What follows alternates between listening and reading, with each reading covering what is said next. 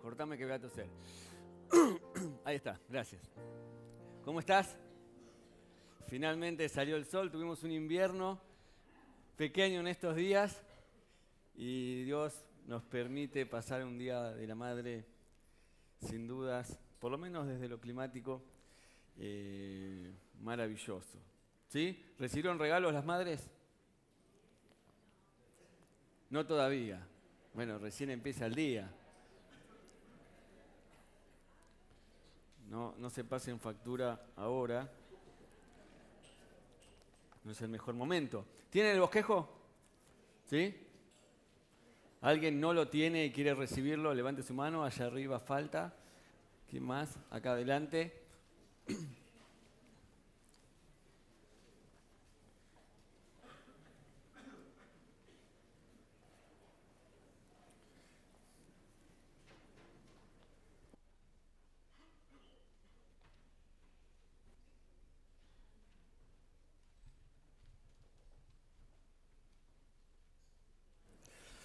Bueno, esta es nuestra tercera enseñanza sobre la reforma, ¿sí?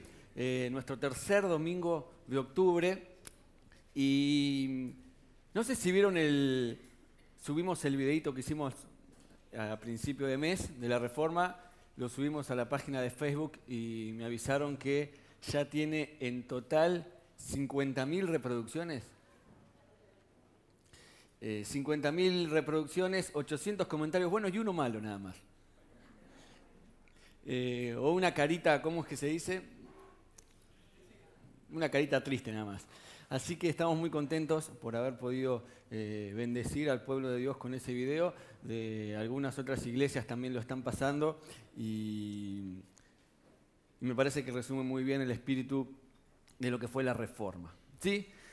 Eh, un poquito lo que narraba el video, hoy no lo pasamos, son un montón de estructuras, de creencias, de prácticas que la iglesia de esa época tenía y que estaban bastante lejos de la Biblia. Un montón de estructuras que ya habían pasado de moda, por así decirlo, y una iglesia que se había acostumbrado a hacer las cosas de la misma manera hace un montón de años. Y un poquito Lutero, Calvino, Zwinglo y los reformadores lo que vienen a hacer es a sacudir un poco esas estructuras, a abrir la mente y poder empezar a repensar un montón de conceptos que en la Biblia estaban de una manera, pero que se estaban viviendo de otra. ¿sí? Jesús dijo que el vino nuevo se echa en odres nuevos. ¿sí? Eh, el odre, para el que no lo sabe, es como una bolsa de cuero, podríamos decir, donde se guardaba antes el vino. Y Jesús dice, el vino nuevo se echa en odres nuevos. Porque si vos pones vino nuevo en un odre viejo, lo que hace el vino nuevo es romper el odre y se pierden las dos cosas. Se pierde el odre y se pierde lo más importante, que es el vino. Y yo quiero invitarte esta mañana a que pensemos en algunas cosas que Dios quiere modificar en nuestra vida para que Él pueda derramar sobre nosotros un vino nuevo y que esa reforma que estamos estudiando históricamente pueda tener que ver en forma práctica en nuestra vida. Dios quiere hacer cosas nuevas en tu vida, ¿lo sabías? Pero hay cosas que tienen que cambiar. ¿eh? Eh, nuestra mente es, viste como esas mesitas chiquititas, no pude conseguir ninguna, por ahí a la noche traigo. ¿Viste esas mesitas que uno tiene en el comedor que sirven para apoyar un libro, un vaso, los impuestos, ¿no? las llaves, ¿qué más? Ahora, ¿qué pasa si yo quiero agarrar este parlante, por ejemplo, y ponerlo arriba de esa mesa? No se puede, se desploma porque no tiene la estructura necesaria, porque no está preparado para recibir eso. Y a nosotros nos pasa parecido. Dios quiere derramar cosas nuevas en nuestra vida, pero si lo hiciera, nos desplomaría. Por eso la importancia de renovar continuamente nuestras estructuras. ¿sí? La decadencia espiritual, quiero decirles que es inevitable. Yo chico pensé que uno podía estar espiritualmente mejor cada día. Y me di cuenta que en verdad vivimos madurando, pero que la decadencia espiritual es inevitable. y transitamos por ciclos. Y como la decadencia espiritual es inevitable porque estamos en un mundo caído, con más razón la renovación y la reforma continua es más que necesaria. ¿sí? Por eso Lutero inicia una reforma que quiero aclarar esto, no es que Lutero lo cambió todo, Lutero es el iniciador.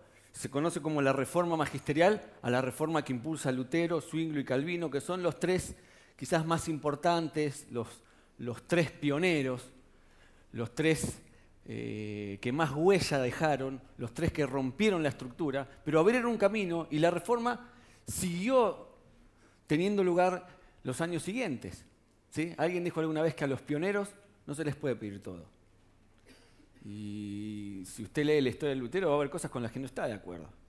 Y es verdad, porque ellos iniciaron la reforma, pero la reforma fue un proceso de muchísimos años. Después vinieron los que se conoce como los reformadores radicales, que llevaron la reforma mucho más allá. Y se metieron ya en detalles que por ahí Lutero Calvino no se habían metido. Y después vino una contrarreforma de la Iglesia Católica, donde acusando un poco recibo de, algunas críticas de los reformadores, iniciaron un avivamiento, se puede decir, dentro de, dentro de la Iglesia. Para los reformadores, dice el bosquejo, la Iglesia era de suma importancia y debía ser organizada según el Nuevo Testamento. Por eso intentaron rescatar algunos elementos fundamentales que habían perdido su esencia y debían ser urgentemente resignificados. El título del mensaje de esta mañana es Las marcas de la iglesia. Y lo que vamos a ver rápidamente, porque no tenemos mucho tiempo, son siete cosas que los reformadores vieron que era fundamental, urgente, necesario renovar. ¿Inventando cosas nuevas? No. Ahí creo que dice al final del bosquejo que la verdadera renovación no se trata de inventar cosas nuevas, sino de volver una y otra vez al original. Por eso hoy vamos a ver siete cosas que los reformadores rescataron y trataron de resignificar para que vuelva a tener el mismo sentido que había tenido en la iglesia primitiva. Y yo te voy a desafiar, y juntos vamos a desafiarnos, y el Señor nos va a desafiar a poder comprender estas siete cosas de otra manera. Cosas que por ahí estamos reacostumbrados. ¿Cuántas veces tomaste la Santa Cena en tu vida? Yo me acuerdo la primera vez que me bauticé, no podíamos tomar la cena si no estábamos bautizados. Y yo me acuerdo que me daba celos cuando mis amigos ya bautizados eh, podían tomarla y yo no. Yo todavía tenía que hacer el, ABC y, y, toda una serie de cursos que en ese momento... Y me acuerdo las ganas con las que tomé la primera cena. Estaba sentado ahí, por ahí. Ahí, donde está el papá de Valen. Y, después hay cosas que se van perdiendo, ¿no? Y a veces uno toma la cena como si fuera algo más. Y nos acostumbramos a un montón de cosas. Siete cosas damos rápido, me extendí mucho en la introducción. Número uno, tienen para anotar lo primero que tenemos que hacer y lo primero que tenemos que tratar de entender de otra manera es la palabra. ¿sí? Las siete cosas no las elegí yo, las eligió el pastor Leo. No, mentira. Eh, son conocidas mundialmente como las siete marcas de la iglesia reformada. ¿Sí? La palabra. ¿Saben que cuando Lutero nace, crece y se desarrolla, la palabra estaba prohibida? Tener una Biblia podía llegar a costarte la muerte. ¿sí? La gente era perseguida, incluso en los primeros siglos del cristianismo hasta el año 315 que Constantino se convierte, te perseguían por tener la Biblia. Y para la época de Lutero, la Biblia era un libro más. Pasó de ser la marca del cristiano. O sea, si tenías una Biblia eras cristiano y había que matarte. A ser un libro más. Y en la época de Lutero, la Biblia se leía con un montón de otras literaturas y estaba de alguna manera valorada tanto como cualquier otro libro de religión. Y Lutero dice, esto no puede ser así. Yo me encontré acá en la recepción este diario, se llama Rema, lo hace gente muy, eh, muy valiosa. Y este diario, como un montón de cosas que nosotros leemos, nos nutren, nos ayudan, nos hacen crecer, pero nada, nada, nada se compara con la palabra. Yo puedo leer este diario y me voy a edificar, pero nada me va a edificar tanto como este otro libro. Y a veces en nuestra vida leemos más estos diarios o estas publicaciones que la palabra. Todo es importante, pero la palabra es más importante. ¿sí? Eh, estaba leyendo por ahí que la única Biblia que tenía Lutero, ¿saben cómo estaba? La única Biblia que pudo leer Lutero estaba encadenada en un pilar de la biblioteca. O sea, en la época de Lutero no solamente que no se le daba bolilla a la Biblia, sino que incluso si vos querías leer la Biblia tenías que ir y sentarte y leerla ahí donde estaba, presa, encadenada, no te la podías llevar a ningún lado. Hoy, gracias a Dios, podemos leerla en el celular, en la computadora, en cualquier, cualquier lado. Dice ahí el bosquejo que la religión funciona mejor en el ámbito de la ignorancia. Y lo que produjo la reforma fue una lectura nueva, minuciosa y revolucionaria de la palabra de Dios. Lutero hace la reforma básicamente con la Biblia. La religión funciona mejor en el ámbito de la ignorancia. Por eso dice ahí en el bosquejo que dentro de la Biblia todo, pero fuera de la Biblia nada. Y si empezamos a recorrer nuestra vida nos vamos a dar cuenta que tenemos un montón de tradiciones y un montón de costumbres y un montón de preceptos que están en cualquier lado menos en la Biblia.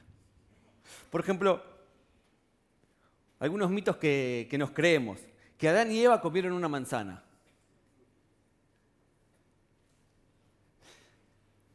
No dice la Biblia en ningún lado que era una manzana. ¿De dónde viene la confusión? La Biblia dice que era el fruto del bien y del mal. La palabra mal en el latín se escribe, para los que anotan, se escribe así, malum. Mal, malum. Bueno, tiene lógica, ¿no? Y la palabra manzana se escribe malum con acento en la, un acento que es una rayita, no un acento así como el nuestro. De ahí la confusión. Y la gente y el mundo piensa que la manzana es el fruto prohibido, con lo rica que son. Jonás fue tragado por una ballena. Eso no dice la Biblia. Dice que fue tragado por un pez grande, que quizás se extinguió con un montón de animales. Los tres reyes magos. La Biblia no dice ni que fueran reyes, ni mucho menos que fueran tres. La Biblia usa la palabra magos y algunas versiones la traducen como sabios. ¿Y sabes de dónde viene que eran tres? Dice que trajeron oro, incienso y mirra. Y a alguien se le ocurrió pensar que uno trajo oro, que otro trajo incienso y otro trajo mirra. Pero la Biblia no dice que eran tres. Podrían haber sido mucho más o podrían haber sido menos. Y en el siglo VI le pusieron nombre. Y le pusieron Gaspar, Melchor y Baltasar. Melchor para representar a los europeos, Gaspar para representar a los asiáticos y Baltasar para representar a los africanos, que eran los tres continentes que se conocían en esa época. Si hubieran descubierto América, vaya a saber que... ¿No? ¿Cómo nos hubieran calificado? Los siete pecados capitales no están en la Biblia. Que Satanás tiene cuernos no está en la Biblia. Es más, dice la Biblia que es un ángel. Por lo tanto, es más probable que tenga, no quiero decir una herejía, Emilio, pero es más probable que tenga cara de ángel a que tenga cuernos y cola. Elías subió al cielo en un carro de fuego. Mentira. Si leemos bien la palabra, dice que el carro los separó y subió en un torbellino. Dios se aprieta pero no ahorca, no está. Al que madruga Dios lo ayuda tampoco. Y el Apocalipsis se escribió no para darles miedo a los adolescentes y que se porten bien. El Apocalipsis se escribió para gente que estaba sufriendo. Y no podemos utilizar el Apocalipsis para meterle miedo a nadie, sino al contrario para darle consuelo a la iglesia y hacerle recordar que la historia para la iglesia termina bien. Lutero dice, por tanto, a menos que sea persuadido o convencido por el testimonio de la Escritura o por el más claro razonamiento, a menos que sea persuadido por medio de los pasajes que he citado, no puedo retrotraerme y no lo haré, porque es peligroso para un cristiano el hablar en contra de su conciencia. Me mantengo firme, no puedo hacer otra cosa que Dios me ayude. Eso fue el último que dijo y ahí empezó la persecución. Por eso te quiero preguntar, ¿qué estructuras, qué tradiciones, qué cuentos por ahí te creíste que no están en la Biblia? Y yo creo que el Señor hoy nos desafía a que nos reencontremos con su palabra, que la leamos a fondo y sometamos todas nuestras creencias a lo que está ahí adentro. Adentro de la Biblia todo, afuera de la Biblia nada.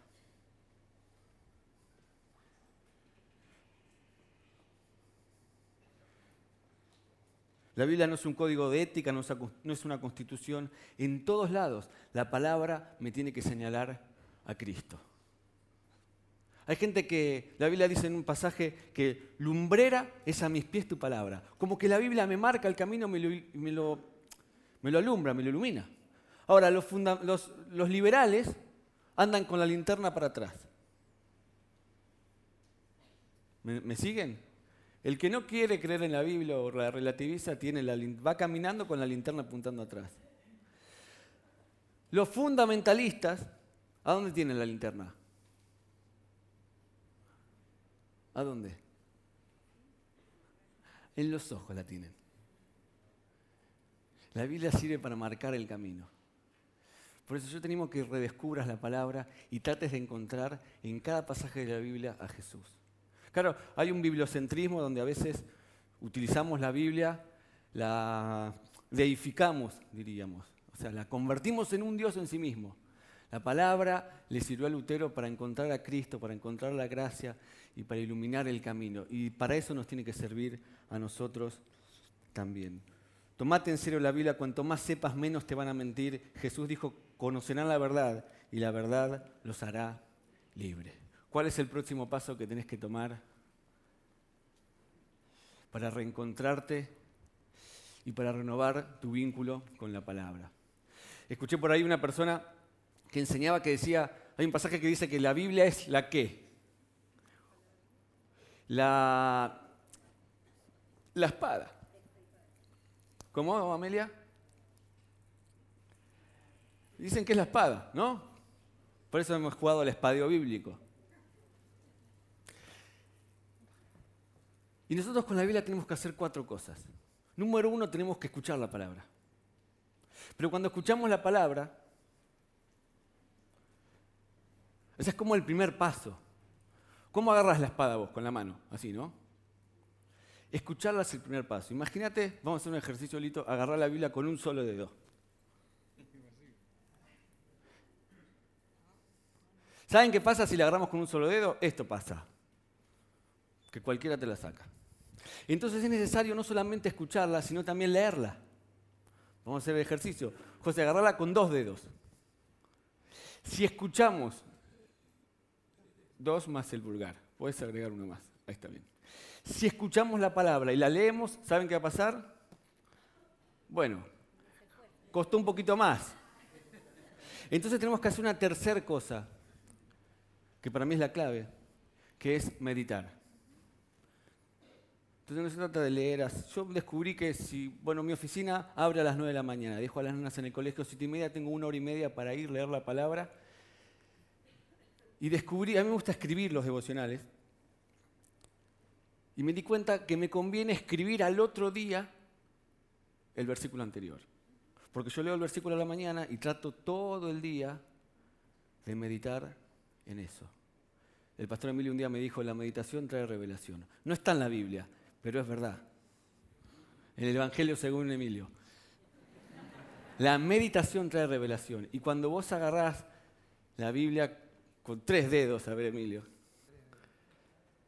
te puedo asegurar que ya es mucho más difícil. Justo a Emilio le vas a sacar la Biblia. Y el cuarto paso es estudiarla. Escuchar como ustedes están escuchando en este momento. Por desgracia, dice la Biblia, que muchos de ustedes se van a ir a su casa y de lo que Escucharon, muchas cosas se van a olvidar. Escuchar, leer, meditar y estudiarla. ¿Y quién te va a sacar una Biblia cuando la tenés bien aferrada? Ahí sí que estás empuñando la espada. Cuatro cosas que tenemos que hacer para que la palabra realmente nos transforme. Segundo, algo que la reforma vino a resignificar. Dice ahí el bautismo. Antes la gente pensaba que el bautismo te salvaba. Una de las aportes de la reforma. Bueno, el bautismo vendría a ser, si la cena del Señor es como la Pascua judía, el bautismo sería como la circuncisión. Menos mal que es mejor bautizarse. Aunque la circuncisión dicen que tiene otros eh, beneficios a la salud y demás que no viene al caso mencionar. Ahí en el bosquejo dice que el bautismo no te salva, pero es una señal externa y pública de lo que Dios hizo en tu vida. No me bautizo para hacerme miembro de la iglesia, ni me bautizo para tomar la cena. Me bautizo para declarar públicamente lo que Dios hizo conmigo. Y yo sé que para estos, para muchos de ustedes, esto ya lo saben. Pero quizás para algunos no, y lo quiero repasar o te lo quiero recordar. El bautismo significa lavamiento y remisión de pecados. Significa que hemos sido regenerados por el Espíritu Santo, sepultados y resucitados, ¿verdad? resucitados con Cristo, que el Espíritu Santo ha venido a morar de nosotros, que hemos sido adoptados por la familia de Dios y que hemos sido santificados por el Espíritu. Las aguas del bautismo simbolizan purificación, limpieza, muerte y nuevo nacimiento. El bautismo es identificarnos con la muerte de Jesús y con su resurrección. Resucitamos a una nueva vida, somos regenerados, porque Dios no condena a la humanidad, Dios la regenera.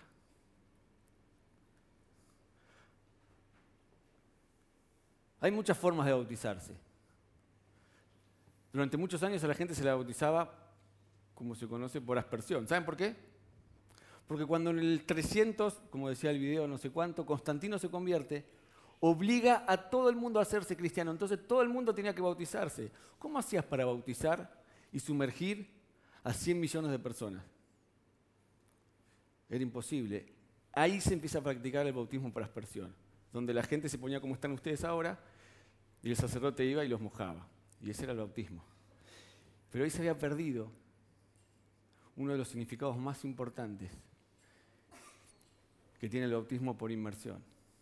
Es esa imagen donde dejamos la vieja vida y nos levantamos a una nueva. Hay un pastor que dice que si fuera por él, bautizaría a la gente, ¿saben dónde? En el cementerio. Y dice que haría a la gente, yo fui claro recién dije, el bautismo significa cuando te sumergís y te levantás que estás pasando una nueva vida, que moriste a tus pecados y estás resucitando nuevamente. Y este pastor dice que bautizaría a la gente en el cementerio. Dice que agarraría una tumba vacía, lo metería dentro del cajón, lo bajaría, le tiraría un poquito de tierra para que escuche el ruido. Después levantaría el cajón y le diría, ¿entendiste? Porque de eso se trata. De eso se trata, que murimos a la vieja vida y nacimos una nueva. De eso se trata.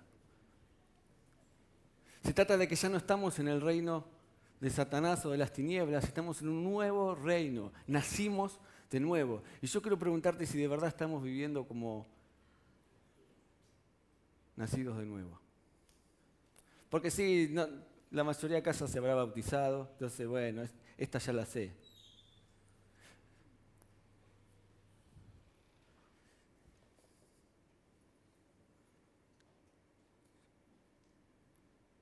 Por eso, si todavía no te bautizaste, no demores más la decisión.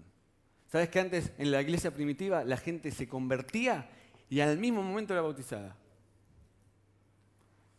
No quiero meterme en camisa de once varas debatiendo, pero hay veces que hasta... Y tendrán sus razones, no digo que no. Te hacen hacer 20 cursos para ver si te puedes bautizar. Si leemos la Biblia, la gente se convertía y al toque era bautizada. Por eso si conociste al Señor hace poco, anotate urgente y ojalá puedas bautizarte en el próximo, en la próxima fecha que es, creo que dentro de un mes.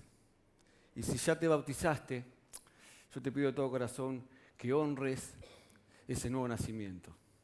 A mí me cuesta tanto como a vos. Esto es como la dieta, ¿viste? El que quiera hacer dieta, los primeros 10 kilos van rápido, pero los últimos dos o tres, ¿cuánto te cuesta?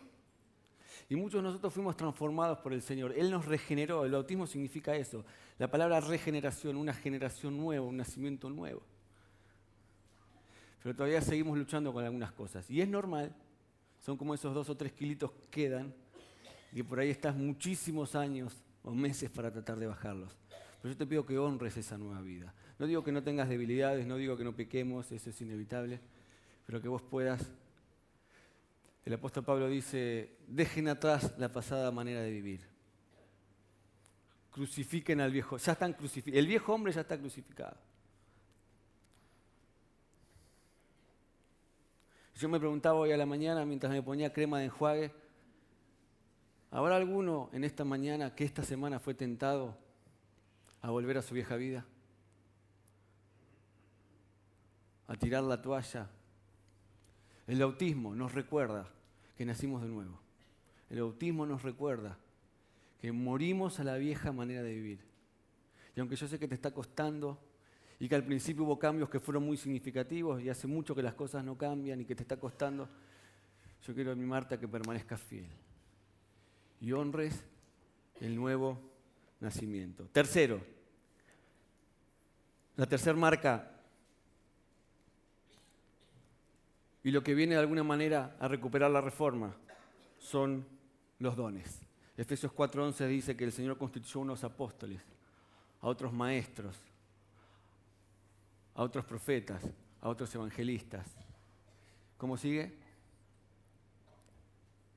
A fin de capacitar al pueblo de Dios para la obra del servicio y para edificar el cuerpo de Cristo. En la época de Lutero, los únicos que podían servir eran los sacerdotes. Es más, los únicos que podían tomar la cena eran los sacerdotes. ¿Saben, por qué? Porque si alguien derramaba el vino, si, alguien de la iglesia era como derramar la sangre de Cristo. Entonces, por las dudas, solo tomaban la cena los, los ministros oficiales. ¿Y dones? Nada. La gente venía a la iglesia a mirar. Y la reforma lo que restituye es el sacerdocio universal de los creyentes. Dice, todos somos sacerdotes, todos tenemos trabajo para hacer, todos tenemos aunque sea un gol, un don. La iglesia la hacemos juntos. Servirás a Dios en el cielo y Dios quiere que practiques acá en la tierra. Yo sé que algunos dicen, no, no me moleste, yo trabajo de lunes a, a sábado, no tengo tiempo. Mirá, te quiero decir que vas a servir al Señor en el cielo. Y todo lo que estamos haciendo ahora es practicar para lo que va a venir después. Todos tenemos, aunque sea, un don. ¿Qué tenés para ofrecerle al Señor? Hay un grupito que se está juntando todos los martes, ahí donde está Joel. Se anotaron ahí y todos los martes nos estamos juntando para ayudarles a descubrir su don. Y dije todos los martes. Y el martes pasado que juega Argentina, de los 21 del grupo, ¿saben cuántos vinieron? 18. Y estábamos dando el taller ahí y escuchábamos los goles. Yo me quería matar cuando vi que coincidía. Y lo suspendemos, no suspendemos. Y tenemos 18 personas tratando de descubrir su don, porque quieren descubrir para qué Dios los llamó.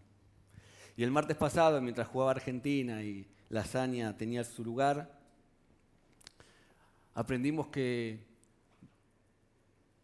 tenemos para dar cosas sobrenaturales que Él derramó sobre nosotros.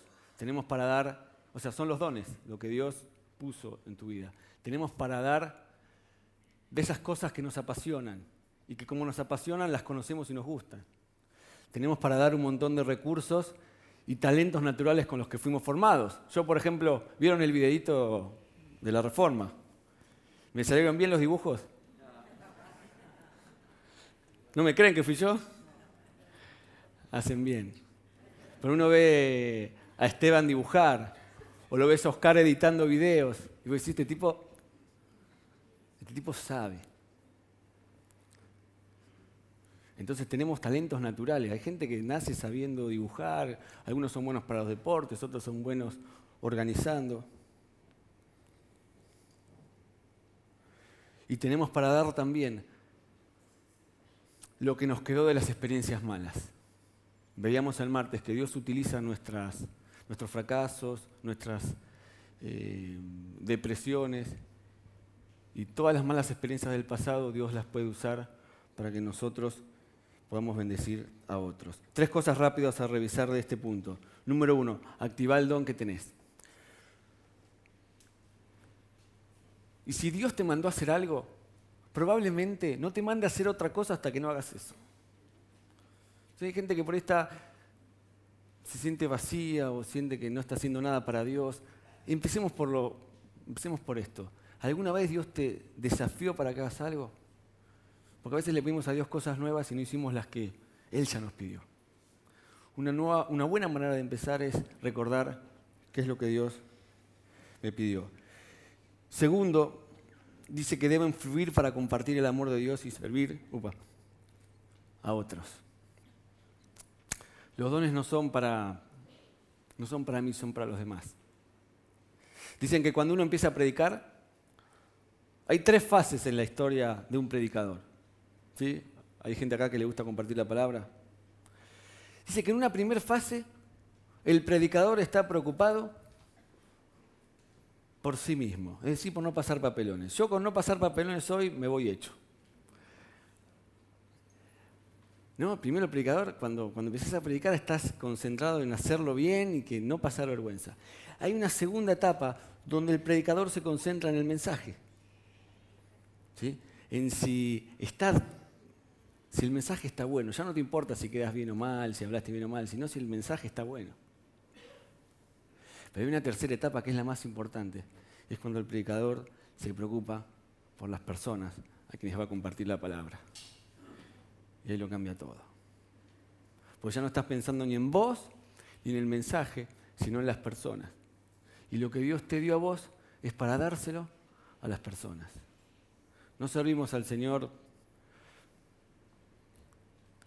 para exaltarnos a nosotros mismos.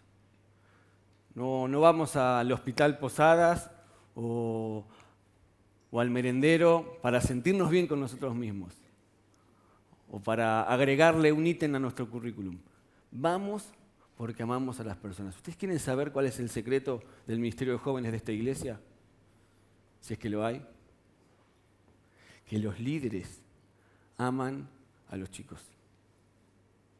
Yo les puedo asegurar que los líderes adolescentes aman a sus hijos y dan cualquier cosa por ellos. Ese es el principal secreto. Todo lo demás viene después. Por eso quiero preguntarte si esos dones que vos tenés lo estás usando para amar a los demás. Ya sabés que tenés dones, ya sabés que son irrevocables, pero a veces se nos olvida esto. Y es verdad que lo hacemos para Dios. Viste que muchas veces uno consuela al otro y le dice, no, tranquilo, vos lo haces para Dios, no mires a las personas.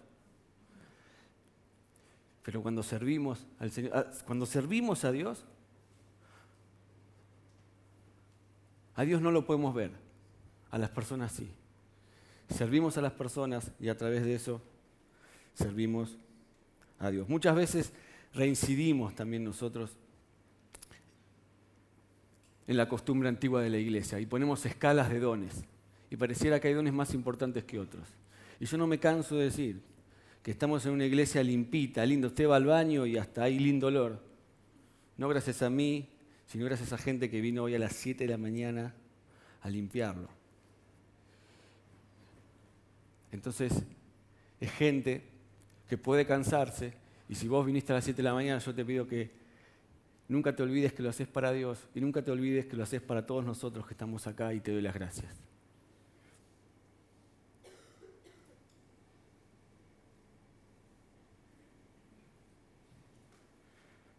A veces nos importa más los dones del Espíritu que el fruto del Espíritu. Voy de vuelta, a veces nos importan más los dones del Espíritu que el fruto del Espíritu. Y a veces tenemos los redones, pero no sabemos acompañarlos con amor, paz, paciencia, benignidad y todo lo que la Biblia dice que es el fruto del Espíritu. Las dos cosas tienen que ir de la mano. Por eso, rápido, te animo a que dejes de ser espectador y cuando termine el culto vayas a ese stand y te anotes para involucrarte en el servicio de alguno de los ministerios. Te animo a que, así como el motor a veces se funde y hay que rectificarlo, a veces el corazón se nos funde y servimos sin amor, yo quizás necesitemos rectificar nuestro corazón y volver a recuperar la pasión y el amor por las personas.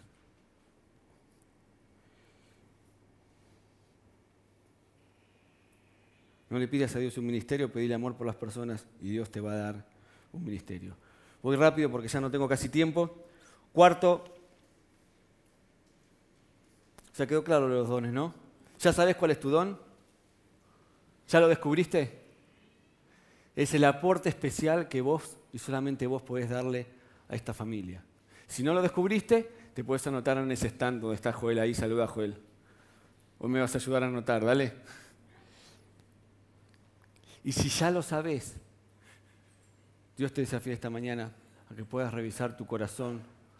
Alguien me dijo alguna vez que tenemos que servir al Señor con el corazón escondido en Cristo. Cuarto, la instrucción. La instrucción. Dice ahí el bosquejo, sin corrección no hay desarrollo. La iglesia que encuentra Lutero en una iglesia decaída ética y moralmente. Y una de las cosas que la reforma viene a recuperar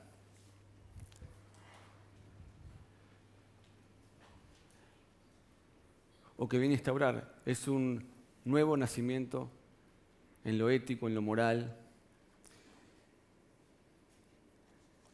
Yo dije hace un rato que la regeneración es instantánea, pero la conversión dura toda la vida y nosotros nos vamos transformando. Tenemos que valorar la regeneración, pero evitar esa decadencia que es inevitable. Sin corrección no hay desarrollo. Y esta parte tiene que ver con vos poder crecer como persona. Alguien dijo alguna vez que las iglesias pueden crecer o engordar. Las iglesias pueden crecer o engordar. Crecen o engordan. ¿Cuándo engordan? Cuando se llenan de gente. ¿Cuándo crecen? Cuando esa gente se parece cada vez más a Jesús. Lo digo de vuelta, las iglesias crecen o engordan. ¿Cuándo engordan? Cuando viene mucha gente. ¿Cuándo crecen? Cuando esas mismas personas se parecen cada vez más a Cristo. Y ese es nuestro gran desafío. El cementerio se llena cada vez más de gente, ¿no? ¿O no? ¿Y eso qué significa? Nada. Nosotros no contamos números, contamos testimonios. Y en la reunión del martes que nos perdimos el partido, me encantó escuchar los testimonios de gente transformada realmente por el Evangelio, transformada realmente por el Evangelio. Yo por mi trabajo secular, podríamos decir, eh, me toca recorrer las iglesias. Y recorrí casi todas las iglesias de Morón. Y me llaman la atención los nombres de las iglesias. ¿No? ¿Cuáles conocen ustedes? Hay un montón. La más linda, el nombre más lindo, ¿cuál es? Qué bien. Pero hay una que me encantó el nombre. Dice, el nombre se llama, está en Palomar, se llama Jesús Cambio de Vida. ¿Me gustó? ¿Por qué es eso? Jesús viene y te cambia la vida. No venimos a la iglesia y salimos iguales. Antes la gente iba a la iglesia y salía como entraba. Pero venimos a la iglesia para que Dios nos transforme. ¿sí? Ahí dice, sin crecimiento, sin corrección no hay desarrollo, pero no hay corrección sin relación. Nosotros nos vamos diciéndole a todo el mundo lo que tiene que hacer. Pero nosotros tenemos que darle la llave de nuestro corazón a una persona para que sí nos marque el paso. Hoy están muy de moda los tutoriales, ¿no? Hoy todo lo aprendemos por YouTube. La otra vez se me rompió la lavarropa. ¿Y saben qué hice? Me miré un tutorial en YouTube. ¿Y saben qué pasó? Lo arreglé. Yo me sentía, era la bomba de desagüe, había una moneda de dos pesos ahí trabando. Yo en mi vida había abierto un lavarropas y cuando lo abrí dije, bueno, a lo sumo le, le hago más fácil el laburo al técnico. Ya lo estaba por llamar. Y vivimos viendo tutoriales por internet. Y aprendemos, sí aprendemos. Pero nada mejor que tener a alguien al lado. Por eso yo desde acá arriba te tiro información. Bueno, la palabra nos transforma, sí. Pero la formación es acá abajo. Una cosa es enseñar y otra cosa es enseñar a obedecer. Y nada mejor que tener a alguien al lado que te marque el paso. Alguien que te cuente las costillas, como quien dice. ¿Vos lo tenés en tu vida? ¿Sí? Algunos, en vez de la palabra instrucción, utilizan la palabra disciplina. Es una palabra fuerte. ¿sí? Y se han cometido muchos abusos con ese, con ese nombre. Dice el pastor Emilio que originalmente viene de discípulo, exactamente. Tito 2.15 dice, esto es lo que debes enseñar, exhorta y reprende con toda autoridad. O sea, tenemos que enseñar para después animar, que es lo que significa la palabra exhortar, y para después reprender con autoridad. Nosotros no venimos a decirte lo que tenés que hacer. No somos el patrón de la estancia que te obliga a que hagas esto o lo otro. Pero si vos no dejas que alguien se meta en tu vida y te corrija, nunca vas a poder crecer. Vas a ser un técnico de lavarropas tan bueno como lo soy yo. Hay una gran diferencia entre castigo y pecado. El propósito del castigo es provocar una penalidad, el propósito de la corrección es promover el crecimiento. El enfoque del castigo está en el pasado, lo que hiciste mal. El objetivo de la corrección está en el futuro, lo que podés llegar a cambiar y hacer bien. La actitud detrás del castigo es la ira. ¿Viste cuando retas a tus hijos y a veces, cuando le diste el chirlo, te diste cuenta que quizás el último estuvo de más, porque lo hiciste bajo el enojo. La actitud detrás del castigo es la ira, la actitud detrás de la corrección es el amor.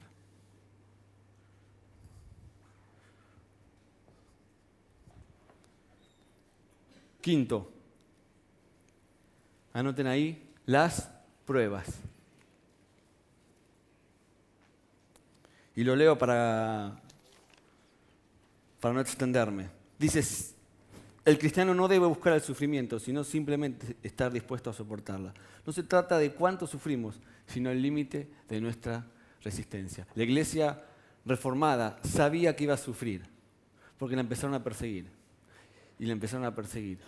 Pero que la persiguieran, que sufrieran, que tengan que salir huyendo, que los maten, no significaba que Dios no estaba con ellos lo digo de vuelta, que tengan que salir corriendo, como tuvieron que salir muchos, expulsados de sus países por sostener estas ideas nuevas. Que tengan que sufrir, incluso que los encarcelen y hasta que los maten, no significaba que Dios no estaba con ellos. Y si vos estás acá esta mañana y la estás pasando mal, quiero decirte que no significa que Dios no esté con vos. Y me gusta siempre decir lo mismo, detrás de un problema se esconde la oportunidad. Y que a los reformadores los persiguieran por todos lados, lejos de apagar la reforma, permitió que la reforma se expandiera por toda Europa. Y se fueron a Holanda, y se fueron a Suecia, y se fueron a Francia, y se fueron a Suiza. Y la realidad es que muchas veces las pruebas sacan lo mejor de nosotros. Antes te decían, la iglesia antigua decía que si vos estabas en problemas es porque habías pecado. Pero la reforma viene a decir que no, que estar en problemas es parte del plan. Pedro dice, ármense, así como Jesús sufrió por nuestros pecados, ármense ustedes del mismo pensamiento. Y hay veces que se va a complicar la cosa. Vengan los músicos.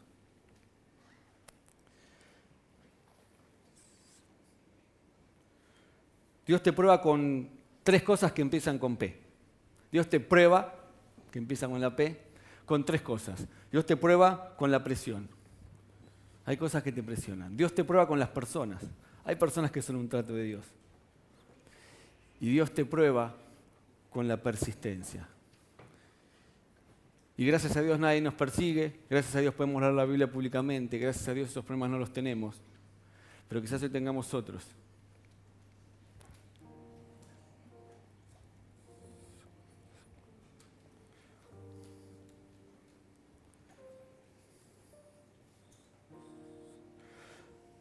¿Voy a mantener mi compromiso? El problema que tenemos hoy en día es que la mayoría de las personas están medio comprometidas con dos docenas de cosas en lugar de estar totalmente comprometidas con una o dos cosas en la vida, que son las realmente importantes. Las personas débiles dan excusas, las personas sabias encuentran el tiempo y la manera de hacer lo que dicen que van a hacer. Watchman Nee, un escritor chino, patentó una frase que me encanta repetirla hasta el hartazgo. Dice, a mayor presión, ¿saben cómo sigue? Mayor poder. A mayor presión, mayor poder. Y dice que si vos vas a un restaurante, sobre todo en invierno, y ves que sale vapor de ahí, ¿no? ¿Qué hace ese vapor? ¿Qué hace? Nada. Es un vapor fino que se evapora. Pero si el mismo vapor le das presión, es capaz de mover una locomotora. El vapor es el mismo, pero no es el mismo con presión que sin presión. Y nos encanta la vida Netflix, sentados, mirando la tele sin ningún problema. Pero los mejores resultados, esto lo vi en mi vida, los mejores resultados los logramos cuando estamos presionados.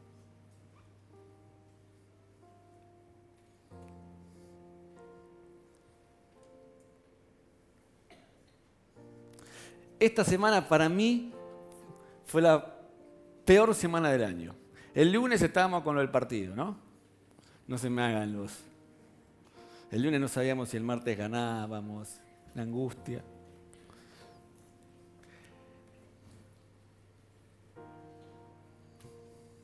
¿Te imaginas un mundial por la tele?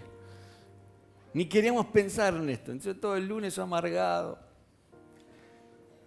El martes me chocan de atrás. Un hombre que no tenía seguro y que se fue corriendo. El miércoles se enferma mi esposa. Tres médicos vimos en un día, a ver si alguien, cada uno con un diagnóstico distinto, un medicamento diferente. El jueves entran a la casa de mi mamá y le sacan todo, todo. Y yo el viernes me levanté como diciendo, ¿y ahora? Y era viernes 3 encima. Y yo dije, ¿por dónde viene el próximo balazo? iba atento, ¿viste? Y me acordé de esto. A mayor presión, mayor poder. Dice Pedro, ninguno sufra por homicida, por... Y dice un montón de cosas más. Pero si nos toca sufrir por el Señor, está bien. El único fracaso, el único fracaso en verdad, es no amar a Dios en medio de la circunstancia que estés pasando. Es el único fracaso. Los últimos dos puntos.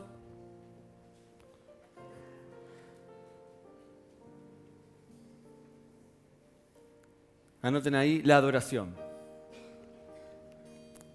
Y el último es la cena del Señor. Pónganse de pie. Vamos a terminar adorando. Ya no tengo más tiempo.